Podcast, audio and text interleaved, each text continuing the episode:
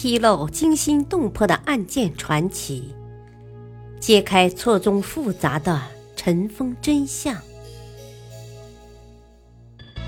欢迎收听《古今悬案、疑案、奇案》，编著李晓东，播讲汉月。第一章：名人去向悬案。铭记陈圆圆，出家殉情还是隐逸？山海关战役后，吴三桂从李自成手中夺回陈圆圆，随后他被清政府封为平西王，陈圆圆也跟着他去了云南。那么之后，陈圆圆经历了哪些事情？他的结局又如何呢？史学界流传的说法是。陈圆圆年老色衰，吴三桂对她产生厌倦，转而疼爱四面观音、八面观音，吴三桂宠妾的绰号。看破红尘的陈圆圆，立意吃斋念佛，不与他人争宠。虽然她还住在吴三桂的寝宫，但独处一室，常年吃素，与外事隔绝，与出家。无本质区别。又有人说，陈圆圆在吴三桂兵败后没有自杀或者绝食而亡，而是在昆明归化寺出家做尼姑，法名寂静。还有一种说法，当清兵攻破昆明城时，吴三桂之孙吴世潘服毒自杀，吴世潘妻子与陈圆圆均自缢而亡。或陈圆圆绝食而死。清代文人孙旭在《平吴录》中记载：贵氏张妻前死，陈元及韦后郭氏俱自缢。依云陈元不食而死。平颠始末也说，陈娘娘、印太太及韦皇后俱自缢。直到一九八三年，贵州岑巩县的考古工作者提出，陈圆圆魂归陈巩，被多数学者所接受。至此，有关陈圆圆结局的争论告一段落。据考古学家称，在陈巩县绥尾镇马家寨狮子山上有一个土堆，便是陈圆圆的墓，墓碑上刻有。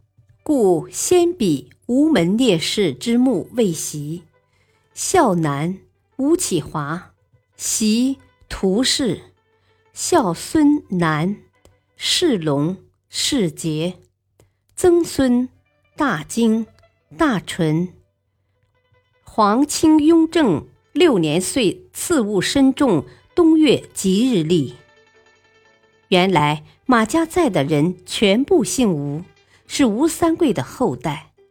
当年吴三桂将败，其爱将马宝把陈圆圆与其儿子吴启华偷偷送至司州（今贵州陈巩）。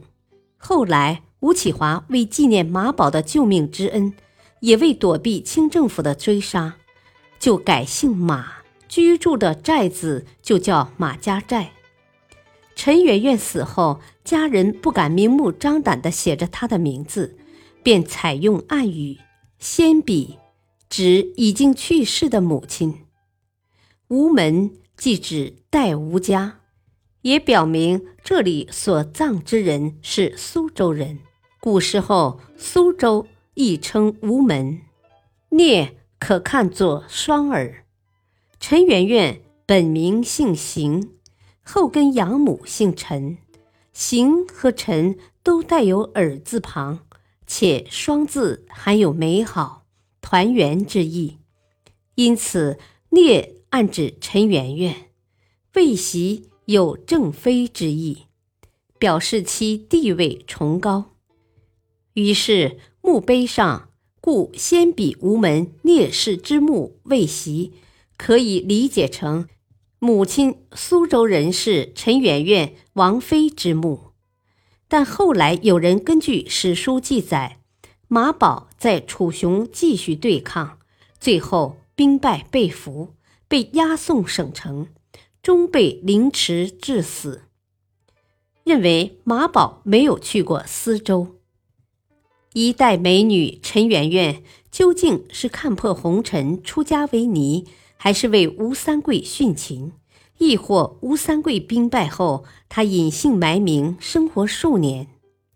至今史学界没有统一定论。历史话外音：冒辟疆在《影梅庵》一语中曾写道。妇人以资质为主，色次之。碌碌双鬓，难期选也。慧心玩质，淡秀天然。平生所见，则独有圆圆耳。而就是这样的色艺冠绝，成就了陈圆圆悲剧的一生。